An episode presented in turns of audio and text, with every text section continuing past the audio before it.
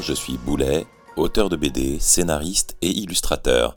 J'ai créé le blog bouletcorp.com et je dessine sur à peu près tous les réseaux sociaux disponibles. Aujourd'hui, dans votre calendrier de l'Avent, je voulais vous parler d'une série que j'aime beaucoup et qui n'est pas forcément très connue. The Lost Room.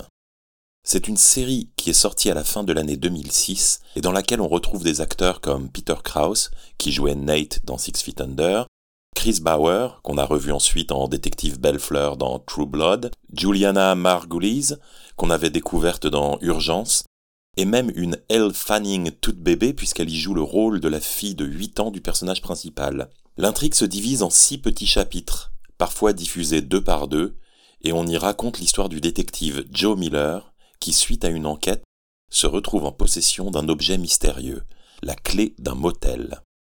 Cette clé a un pouvoir surnaturel. On peut l'utiliser pour ouvrir n'importe quelle porte, et on se retrouve alors dans une chambre d'hôtel vide.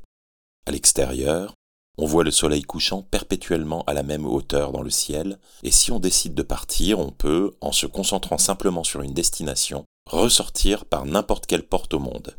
Mais tout objet oublié dans la chambre disparaîtra sans laisser de traces si on n'est pas prudent. La chambre revient toujours à son état initial dès que la porte est refermée.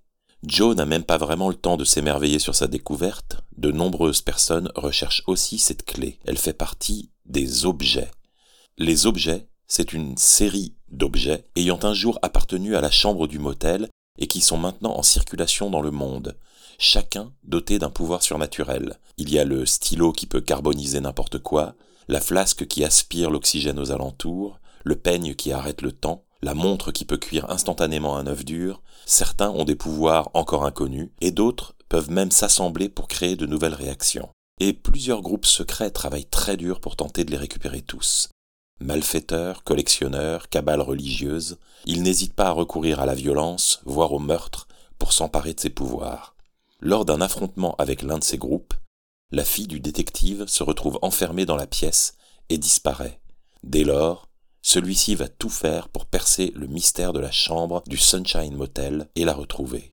J'adore cette mini-série parce qu'elle est à la fois complètement originale, inattendue, et qu'elle trouve parfaitement son ton entre comédie et policier surnaturel. Les acteurs sont parfaits et l'histoire rappelle les classiques des creepypasta et autres légendes urbaines. On pense à la fondation SCP, alors si vous ne connaissez pas la fondation SCP, je vous conseille la vidéo de mon camarade Alt236. Vous tapez juste SCP et Alt236 sur YouTube et vous vous régalez. On pense aussi aux Backrooms, à des jeux comme Control ou Superliminal et plus récemment à la série Locks and Key. Le rythme est rapide, l'écriture efficace et à la fin on est juste un peu frustré que la série s'arrête là. On aurait volontiers signé pour 10 saisons de plus. Voilà, j'espère vous avoir donné envie de découvrir cette petite perle qui a déjà plus de 15 ans. Prenez une grosse soirée, il y en a pour 4h30 euh, en tout, et ce sont 4h30 minutes que vous ne regretterez pas. Je vous souhaite un joyeux Noël et de très bonnes fêtes de fin d'année.